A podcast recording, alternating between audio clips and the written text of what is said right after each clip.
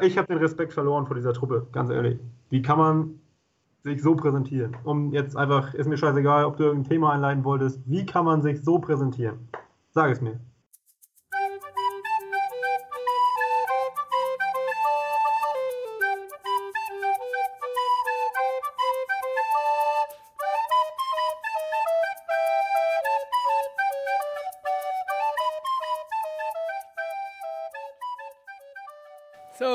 Moin moin, Freunde. Seid ihr da? Nein, seid ihr nicht. Mahlzeit. Ja, das geht doch. Ja, Moin. sicher. Ja, Und- moin, ich bin, auch, ich bin auch wieder da, Männer, ich bin auch wieder da.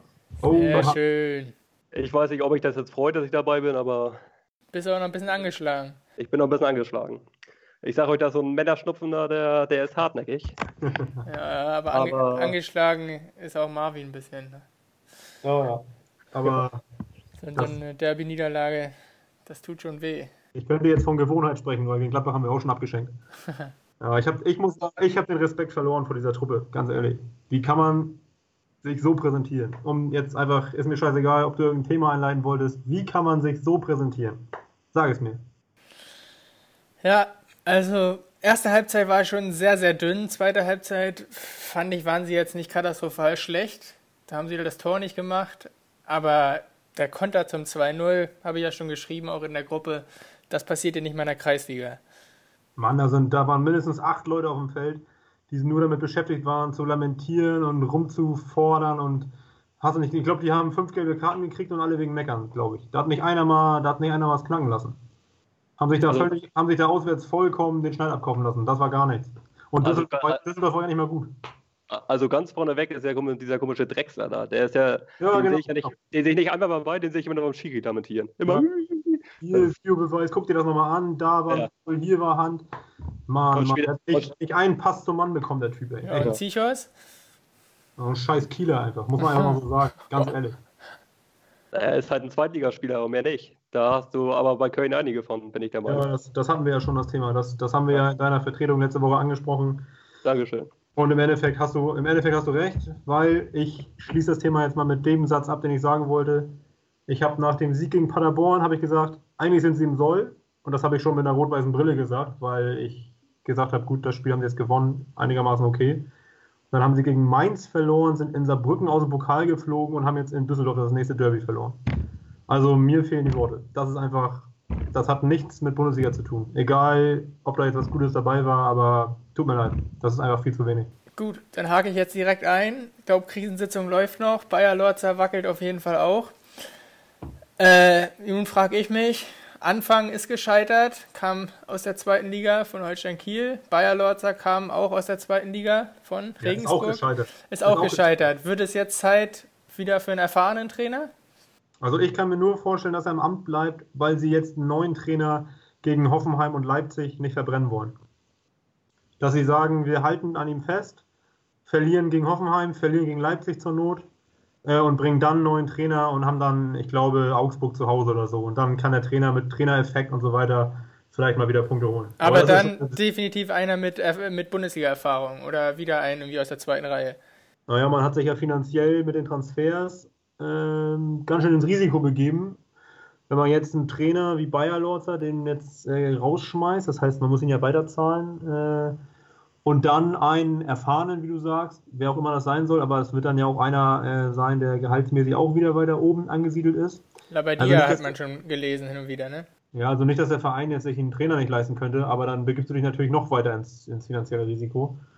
Weiß ich nicht, ob das, ob das so möglich ist, aber am Ende des Tages ähm, scheint es an der Erfahrung zu fehlen. Ja. Also ich würde da gerne mal reingrätschen. Und zwar, wer sucht denn jetzt eigentlich ähm, den neuen Trainer denn aus? Ist das Ja, noch da- AFC? Ist das denn der neue Sportchef, der vielleicht kommt? Horst Tate hat man gelesen. Ähm, also für mich ist klar, Köln kann eigentlich nur eine Art Labadia kommen, weil so genau so einen brauchst du jetzt. Würde absolut Sinn machen, ja. Ja, du brauchst da jetzt keinen jungen Trainer, den sie jetzt wiederholen, der in der zweiten Liga gute Arbeit, da sind sie, wie gesagt, mit gescheitert. Aber wie gesagt, ich, ich stelle mir jetzt die Frage, ähm, wer, wer sucht den aus? Wer sagt, wir brauchen einen neuen Trainer? Und dann ist jetzt natürlich bei Länderspielpause, das ist ja eigentlich dann, da musst du es denn machen, wenn du es machst. Ja, also Bayer Lotzer ist ja Fees Mann. Also Fee hat ganz aktiv war ja schon letztes Jahr so ein bisschen in der Schwebe, ob er weitermacht oder nicht, oder wie lange er überhaupt noch weitermacht. Auch bei der Vorstandsfrage war ja die Frage, welcher Vorstand wird es. Ähm, er hat Bayer Lotzer installiert und er hat jetzt, bevor die das Derby verloren haben, gesagt, ich mache im Sommer nicht mehr weiter. Und ehrlicherweise braucht man ja so einen Sportdirektor auch nicht, der sagt, ich bin im Sommer weg, weil du musst ja Transfers nicht nur für ein halbes Jahr planen, sondern das machst du ja perspektivisch. Ja, äh, der Plan dahinter war ja, dass er den neuen noch mit einarbeiten kann, ne? Ja, aber, aber ganz ehrlich, wenn jetzt ein Fee äh, einen neuen Trainer einarbeitet, also sagen wir mal, er entlässt jetzt Bayer Lorzer, wovon ich jetzt einfach erstmal ausgehe, installiert dann einen neuen Trainer und geht dann beispielsweise im Winter, dann kommt ein neuer äh, Manager, so wie Horst Held zum Beispiel, und der sagt, ja, der Trainer, der aktuelle Trainer gefällt mir nicht, äh, muss er dann auch wieder einen neuen holen oder wie? Also das macht doch keinen Sinn. Ich kann doch jetzt Fee keine sportliche Entscheidung treffen lassen, äh, wenn der Ewald weg ist. Werde ich auch der Meinung, also Fee die müssen jetzt zusammen ihre Sachen packen. Genau, die müssen jetzt zusammen gehen, beide denn anscheinend. Ähm, aber ja, beim FC ist wieder das Chaos ausgebrochen, ne? Ja, und das ist doch, das ist doch das, was wir im HSV, das hatten wir doch im HSV, das war doch genau das Gleiche. Da waren auch äh, ähm, Bayersdorfer und Knebel und wer da alles war und jeder hatte immer so seinen Trainer und sobald der Sportdirektor angezählt war, war der Trainer angezählt. Sowas braucht man gar nicht erst anfangen, das führt sowieso nichts zu was Guten. Bevor wir, wir noch irgendwann angezählt werden, sollten wir noch mal erwähnen, dass wir jetzt am Montagabend die Folge aufnehmen und Stand jetzt Bayer Lorzer noch im Amt ist. Also nicht, dass uns das noch um die Ohren fliegt. ja. Guter Einwand. Äh, ansonsten, um nochmal auf Labadia zu sprechen zu kommen. Also in Wolfsburg hat er richtig gut funktioniert. Ich frage mich jetzt, ob der FC nicht für ihn ein gewisses Risiko darstellt, da vielleicht wieder sich die Finger zu verbrennen. Wie seht ihr das? Ja, der ist jetzt lang genug raus. Ich glaube, dem ist jetzt erstmal wichtig, dass er wieder in die Bundesliga kommt. Nicht, dass er in Vergessenheit gerät, würde ich sagen. Ja, sehe ich auch so. Und Labadia steht einfach für Abstiegskampf. Ähm, und ich glaube nicht, dass er jetzt irgendein Team im oberen Drittel übernehmen wird. Ja, du siehst ja auch, wer da jetzt oben so äh, als Trainer ist. Du siehst ja auch, wer da neu gekommen ist im Sommer. Äh, Gladbachs Trainer äh, ist äh, einigermaßen frisch im Geschäft, sage ich mal, auf dem, auf dem Niveau. Der Trainer von Wolfsburg kam auch aus dem, aus dem Ausland neu. Ähm, dann haben wir mit Nagelsmann und Kovac hatten, also hatten, weil Kovac ist ja per heute entlassen, aber die beiden sind zwei relativ junge Trainer. Ähm, und mit Favre hast du dann in Dortmund noch vielleicht einen vom älteren Semester, sage ich mal. Aber die, die Clubs würden ja niemals an die Verpflichtung von Bruno Labbadia denken. Also, und dann und muss man ja sagen. Und Labbadia steht ja nun auch nicht dafür, ähm, jetzt oben mitzuspielen oder wie auch immer. Nee. Äh, haben wir ja in Leverkusen gesehen, das wurde ja nicht. Ja, genau. Das, das reicht dann auch einfach nicht. Und ich glaube, das weiß er selber auch ganz genau. Und Labadia steht auch nicht dafür, dass er jetzt fünf Jahre lang eine Truppe entwickeln kann. Der hat immer so ein, zwei, vielleicht drei, ich weiß noch nicht mal, ob er überhaupt schon mal drei Jahre irgendwo konstant, vielleicht in Wolfsburg jetzt. Zuletzt ja. hat er das ja dann vielleicht zweieinhalb Jahre. Äh, ja, und vor allen Dingen, wenn man dann sich die Liga anguckt, jetzt äh, aus Brunos Sicht, äh, Hoffenheim hat auch einen neuen Trainer äh, und die haben auch ganz klar immer so Konzepttrainer, sage ich mal. Dann ist in Bremen und in Berlin sind junge Trainer äh, aus, den, aus dem eigenen Verein sogar integriert. Und dann bist du ja schon im Abstiegsdrittel und da da ist doch ja. Köln eigentlich als Trainer das ist doch eigentlich eine geile Adresse. Also da würde ich, da gehe ich doch gerne hin. Absolut attraktiv, muss man sagen, mit den Fans, äh, mit der Stadt. Das ist dann, glaube ich, immer was Besonderes. Genau. Und das kann ich mir auf jeden Fall gut vorstellen, dass das, dass das so kommen wird. Gut, lassen wir so stehen, bleiben bei den Trainern. Wir haben die letzten Wochen Favre oft angezählt und vielleicht auch schon mit der Entlassung eigentlich gerechnet. Jetzt hat es Nico Kovac erwischt als ersten Trainer in der Bundesliga. Ja, das hat man natürlich auch nicht alle Jahre. Ne? Am 10. Spieltag die erste Trainerentlassung bei Bayern München. Ich habe sowieso, hab sowieso gelesen, äh, ich glaube am 10. Spieltag, so lange war noch nie, ähm, war noch nie alle Trainer einer Saison im Amt. Also es ist immer schon mal früher einer geflogen. Mhm. Glaube ich, das war schon Rekord und dann beim Rekordmeister der, die erste Trainerentlassung. Also an alle, an alle Zuhörer, die hier in irgendwelchen Kick-Tipp-Runden unterwegs sind, wo man ja auch die Trainerentlassung tippen kann. Ich glaube, ihr seid da alle leer ausgegangen. Äh, ja, wie seht ihr das? Wie schätzt ihr das ein? Tut ihr euch leid? Richtige Entscheidung? Ja, also ich glaube, also man muss ja ganz ehrlich sagen, ähm, auswärts 1 zu 5 in Frankfurt und vorher ja schon ordentlich ge, gekriselt äh, und absolut äh, am Taumeln, sage ich mal, die Truppe an sich. Also rein sportlich ist es eine absolute Katastrophe äh, aus Bayern Sicht, auch wenn du natürlich noch nichts verloren hast zu diesem Zeitpunkt. Aber so kannst du eigentlich nicht auftreten, weil ich auch finde, wenn du früh eine rote Karte kassierst, so wie in Frankfurt jetzt, dann ist Bayern trotzdem mit zehn Mann in Frankfurt auch immer noch ebenbürtig. Also so kenne ich jedenfalls den FC Bayern und dass die dann da 5-1 untergehen, also das hat auch irgendwas mit Charakter zu tun. Da, da steht die Truppe nicht voll hinterm Trainer und äh, ja, also der Trainer hat einfach die Truppe nicht im Griff, würde ich sagen. Man schreibt ja dann auch immer so, man liest ja auch immer, ähm, der Trainer hat die Kabine nicht hinter sich und dann kommen so Themen wie Müller und Co. Ich glaube, es gibt eine Menge Spieler bei Bayern, die jetzt froh sind, dass er nicht mehr da ist. Ich finde halt, also was man Kovac vorwerfen kann jetzt in der Niederlage in Frankfurt, wenn man sich die Aufstellung anguckt, er hat natürlich einen riesen Verletzungspech defensiv, ne? Mit Süle und Hernandez, da fehlen schon richtige, richtig, fehlt richtig Qualität. Und warum er dann rumexperimentiert und nicht Kimmich hinten rechts spielen lässt, sondern Kimmich auf der 6 lässt, Pavard Rechtsverteidiger spielen lässt, Linksverteidiger spielt Davis, der im Pokal gegen Bochum schon völlig überfordert war und innen spielt auf einmal Alaba neben Boateng. Also Alaba ist bei weitem kein gelernter Innenverteidiger. Und das kann ich nicht verstehen und ich finde, das kann man ihm vorwerfen. Ansonsten fehlt da in meinen Augen auch gerade, wenn jetzt eben gewisse Leute verletzt sind, auch richtig Qualität im, im Bayern-Kader. Ja, wir haben es ja schon mal gesagt. In Verteidigung sind sie einfach nicht gut, auf, äh, nicht gut aufgestellt. Die, sie haben Hummels abgegeben und haben einen verletzten Hernandez im Sommer äh, quasi dafür neu bekommen. Und der ist nun wieder verletzt. Dann hast du, dann, dann, hast du die Verletzung von Süle, das ist einfach Pech, aber da musst du theoretisch ja auch irgendwie ein Backup haben. Haben sie ja scheinbar nicht, weil ähm, wenn dann Alaba oder Pavard da irgendwie Ersatzleute sind, das ist ja alles nicht so, nicht so geplant. Und wenn ich mir dann angucke, wie äh, Boateng da verteidigt gegen Paciencia, also das hat ja auch, das hat ja auch nichts mit Qualität zu tun. Also das ist ja, Paciencia ist ja nicht dafür bekannt, dass er ein feilschneller Stürmer ist. Die Zeit, von, der, die Zeit von Boateng ist abgelaufen. Also das war eindeutig zu erkennen. Der kommt ja nicht ja, aber mit. Das, aber dass der da aufgestellt werden muss in dieser, in dieser Phase, zeigt ja, dass die Kaderplanung einfach schlecht ist. Ja. Ich finde auch das größte Problem vom Kader her ist äh, die Sechs bei Bayern. Da hast du mit Martinez, also jetzt defensiv denken, ne? offensiv denken haben sie super Kicker da drin. Da haben sie wahrscheinlich das Beste, was es gibt. Äh, mit Thiago, Tolisso, wie sie alle heißen. Aber du hast, du brauchst halt äh, einen, der das Spiel leitet, von der Defensive in die Offensive. Und da haben sie nur Martinez, der unter Kovac fast gar nicht gesetzt, gesetzt war. Der saß ja teilweise nur auf der Bank und hat, ist dann vielleicht mal reingekommen, weil es in der Innenverteidigung nicht äh, geklappt hat oder weil da dann einer gefehlt hat, wie auch immer. Und ich weiß nicht, ob er jetzt wieder Wehwehchen hatte, wie auch immer, hat er auf jeden Fall wieder nicht gespielt, wurde, glaube ich, nach 64 eingewechselt, weil er dann gemerkt hat, oh ja, es steht 4-1, dann lassen wir uns mal nicht ganz abschlachten. Und, und ja, beide, wie du gesagt hast, finde ich auch ausstellungstechnisch, wenn ich das gesehen habe, warum stellst du denn, also spielst du eigentlich nur mit einem zentralen Verteidiger, das ist Boateng, der jetzt nicht gerade dafür bekannt ist, dass er jetzt in Topform ist und ähm, jetzt alles wegverteidigt. Dann hast du einen Pavard, der ist letztes Jahr in die zweite Liga abgestiegen. Da kannst du mir nicht erzählen, dass der jetzt da der Wunderheiler ist in der Defensive. Natürlich ist das bitter mit den Verletzungen, aber dann stellst du doch trotzdem diesen Pavard in die Mitte, der auch ein gelernter Innenverteidiger ist und nicht Alaba. Also, ja klar, also Pavard neben Boateng, Alaba links und rechts hinten Kimmich und schon hast du immer noch eine stabile äh, Viererkette. Ja, genau. Und dann stelle ich Martin erst auf die 6 und dann hast du, bist du erstmal stabil, richtig gut. Und nach vorne haben die immer Qualität. Ja.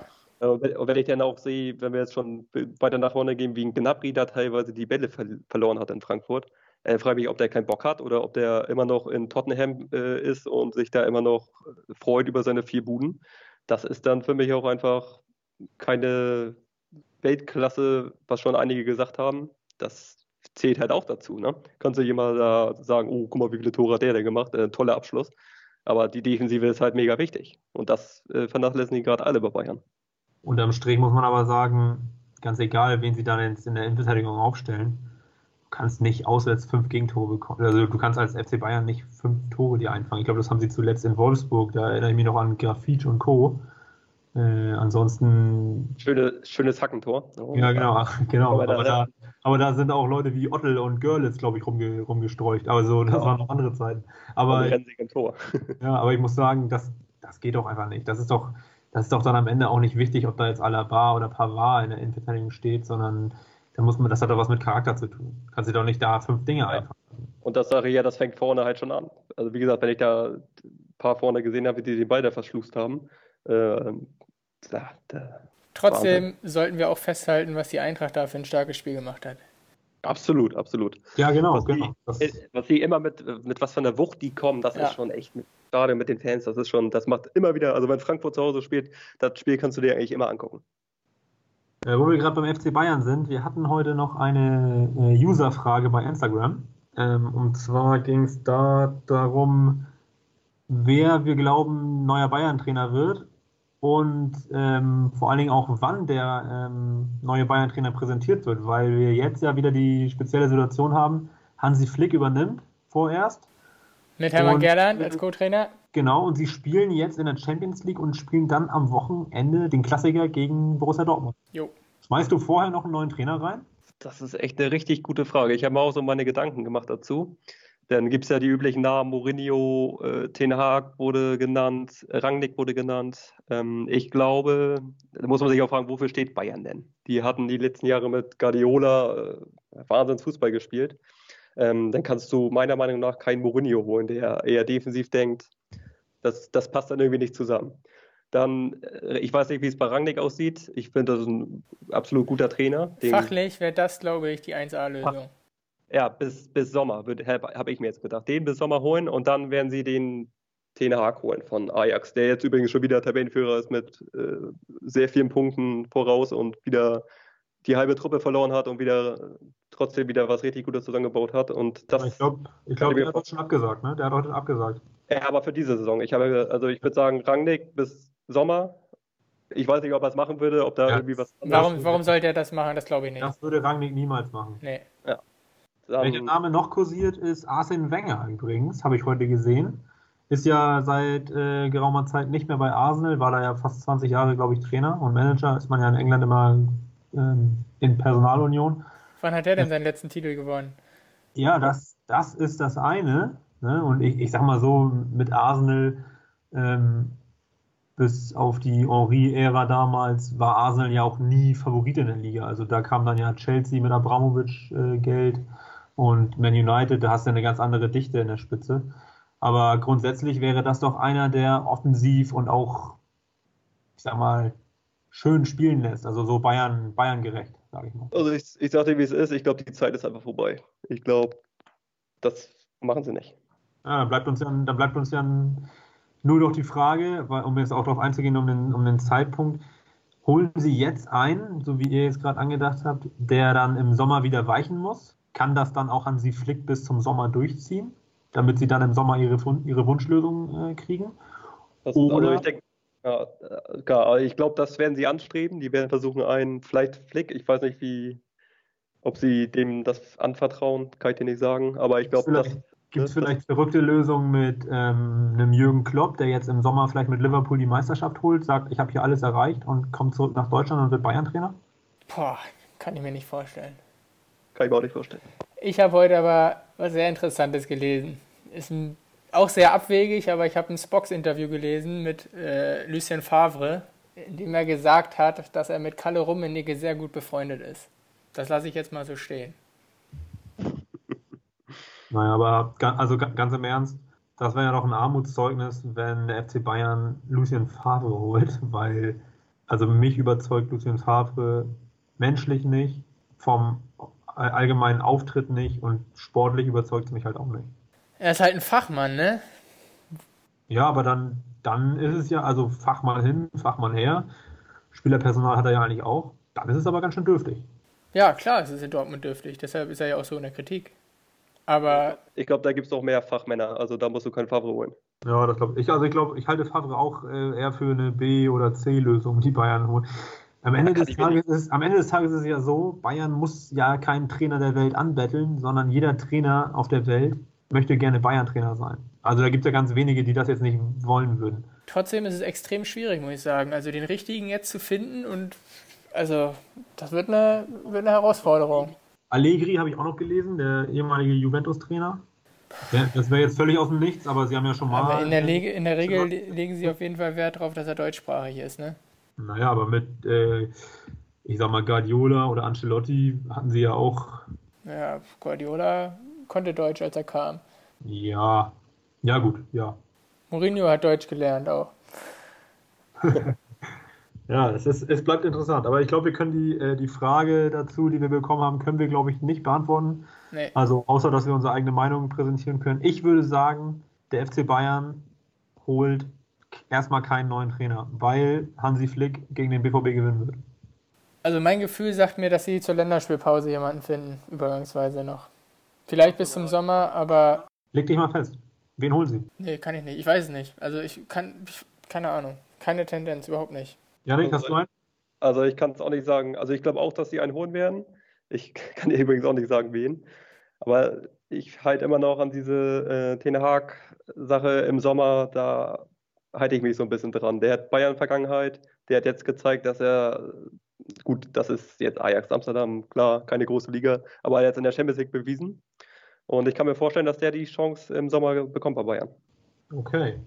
Ja, das Topspiel, äh, das was uns bevorsteht, BVB, äh, Bayern, ich glaube, da brauchen wir gar nicht so groß drüber sprechen, aber über den BVB können wir sprechen. Ja. Haben jetzt am Wochenende, jetzt mal aus, aus der Sicht unserer vier Clubs, äh, wer hätte gedacht, dass die hier die, der kleine Lichtblick sind in unserem Podcast? Zum VfB aus Lübeck kommen wir später noch, aber nach der Derby-Schande vom FC in, in Düsseldorf, ähm, auch der HSV hat ja nicht, nicht gewonnen kommen wir auch gleich noch zu. Aber der BVB hat 3-0 zu Hause gegen Wolfsburg gewonnen. Das war schon auch, also spielerisch möchte ich jetzt gar nicht bewerten, aber 3-0 zu Hause gegen Wolfsburg ist schon standesgemäß. Also ich am Anfang, am Anfang schwer getan, ne? Und ich glaube, äh, mit der zweiten Hälfte, als sie nachher die Tore gemacht haben, war das, glaube ich, dann schon verdient, oder Malte? Ja, also haben sich auf jeden Fall wieder lange schwer getan. Das sah auch wieder lange nicht gut aus. Aber also spätestens mit der 2-0-Führung. Danach war es dann deutlich besser und das war eine gewisse Befreiung schon zu spüren. Also da bin ich jetzt gespannt, wenn sie daran anknüpfen können und vielleicht auch Inter jetzt zu Hause schlagen, dann gehe ich richtig heiß ins Duell gegen die Bayern, muss ich sagen. Gegen Inter ist ja auch ein Matchball, ne? Wenn du da jetzt zu Hause gewinnst, bist du ja mit einem Bein äh, im Achtelfinale. also du musst es gewinnen, ne? Also das ist ein, wenn du das verlierst, bist du so gut wie weg. Ja, aber beim Remis bleiben dir auch noch alle Chancen, ne? Also ja, aber sollten. Kannst du es am Ende der direkte Vergleich, dann liegst du auf jeden Fall. Also darauf würde ich mich nicht verlassen. Ja. Die, die, die, sollten das, denke ich, schon gewinnen. Ne? Aber also BVB findet sich ja gerade äh, in den Wochen der Wahrheit und Pokal weiter gegen Gladbach, ganz wichtig, meiner Meinung nach. Für den Kopf auch, das hast du jetzt auch am Wochenende gemerkt, die befreien sich jetzt gerade so ein bisschen. Ja, vor, äh, allen Dingen, vor allen Dingen gegen Gladbach ja auch das Spiel gedreht, also auch hinten gelegt. Ja, genau. Ja. Ja, das war, das war wirklich auch ein Duselsieg gegen Gladbach. Aber wir wollen, ist egal. Solange die Ergebnisse stimmen, kannst du auch Favre dann keinen Vorwurf machen. Dann ist es mir auch egal, wenn sie scheiß Fußball spielen. Wenn sie die Spiele jetzt, wenn die Ergebnisse wieder stimmen, dann kannst du ihm keinen Vorwurf machen. Ja, dann spielst du ja natürlich auch nachher wieder besseren Fußball. Ist doch ganz klar. Das ist so, so viel Kopfsache. Äh, als wenn dir jede Woche immer einer sagt, wie scheiße ihr alle seid. Und ne, jetzt gewinnst du, holst du wieder Selbstvertrauen und dann, dann läuft die Pille auch wieder ganz anders als, als wie noch vor ein paar Wochen.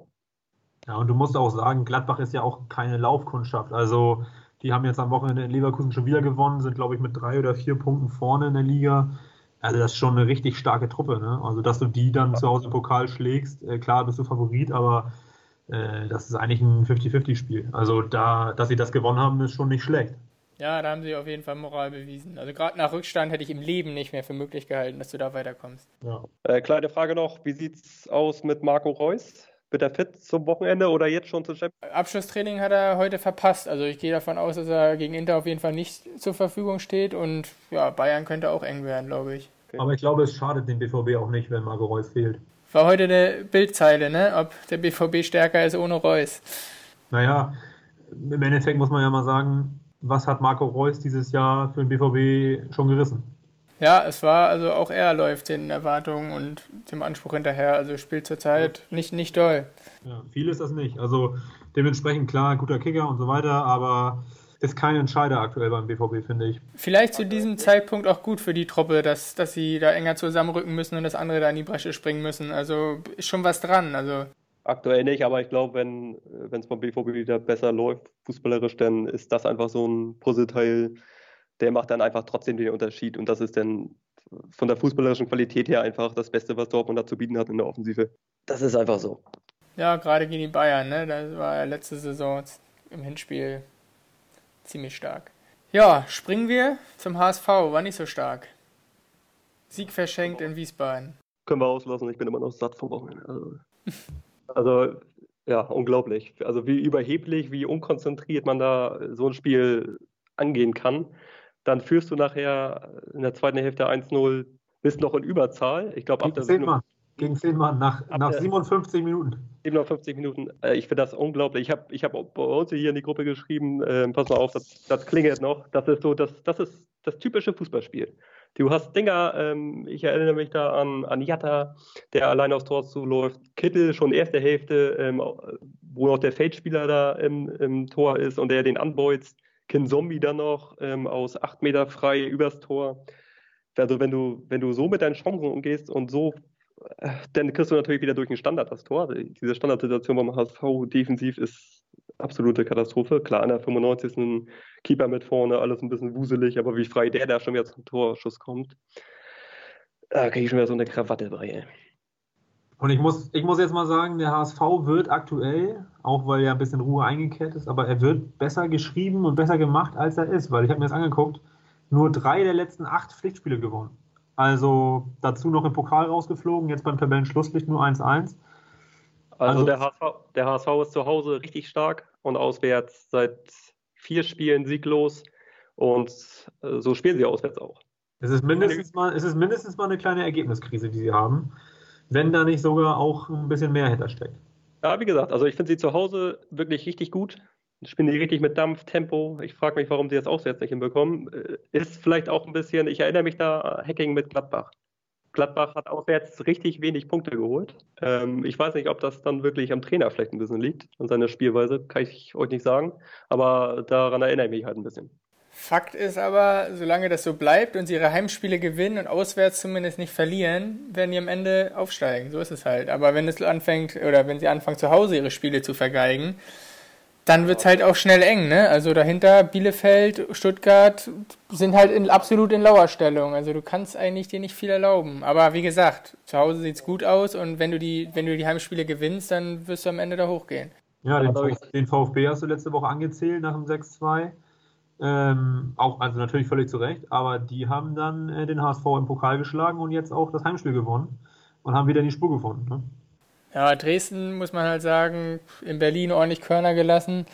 Das war schon hart, dann nach Stuttgart noch zu müssen. Aber ja, letztendlich ist der VfB wieder da. Ja, ich habe ja geguckt, wo Dresden steht. Ich habe mich ein bisschen erschrocken. Die sind Tabellen 18. mit neun Punkten nach zwölf Spielen. Hatte ich gar nicht auf dem Schirm, aber das ist ja richtig Krisenmodus bei der Dynamo. Wie geht es jetzt für den HSV weiter? Was haben die jetzt? Äh, Nächste Woche in Kiel. In Kiel? Mhm. Also wieder auswärts. Mhm. Wieder auswärts, ja. Ja, ja, ganz Lübeck drückt die Daumen für die Raute, aber. Ja, das ist ein richtig, richtig knackiges Spiel. Und ich bin da eigentlich nicht so guter Dinge, wenn ich jetzt die letzten Auswärtsspiele gesehen habe und letztes Jahr mich an Holstein Kiel erinnere. Alles andere als Lieblingsgegner auf jeden Fall. Ja, ja so ist es. Das stimmt, das stimmt. Ja, haben wir das auch abgehakt. Kommen wir leider, ja, müssen drüber sprechen. Wollen auch drüber sprechen. VfB Niederlage in Drochtersen. Wolfsburg klar gewonnen, VfB. Also ich habe das Spiel gesehen, zumindest zum Großteil gesehen und in der Zeit habe ich, glaube ich, nicht eine VfB-Chance gesehen. Also deutlich schlechtere Mannschaft gewesen und völlig verdient verloren in meinen Augen. Also ich habe auch ein richtig schlechtes Spiel gesehen. Ähm, es war auch ein ziemlicher Acker, glaube ich, oder es kam nur so rüber, aber ja, ich, doch war's. Der, der, Rasen war jetzt nicht im besten Zustand, so ein bisschen Dorffußballmäßig. Ähm, ja, das Spiel war, boah, das war nicht, nicht schön anzugucken. Wie, wie du sagst, ich habe auch keine Torchance vom VfB gesehen, äh, als ich geguckt habe.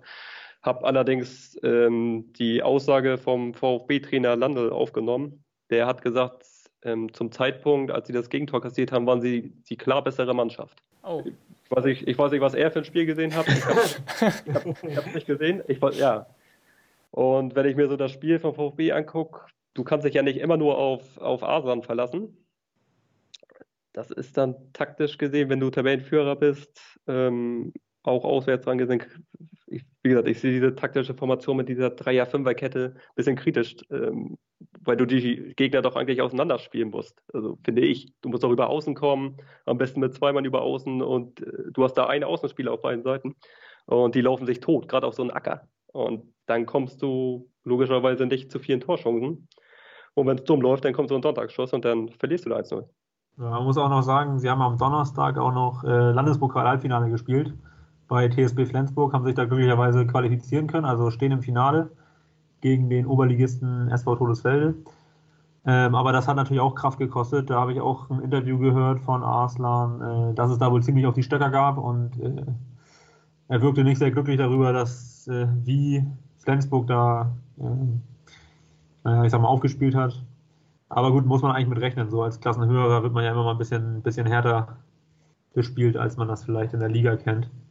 Deswegen waren sie vielleicht nicht ganz frisch, könnte man vielleicht so als Ausrede sagen, aber naja, am Ende des Tages sind wir wohl wieder da angekommen, was wir schon mal so ein bisschen befürchtet hatten. Es wird Herbst, es wird ein bisschen ungemütlich draußen und es wird dann auch für den VfB wieder ungemütlich.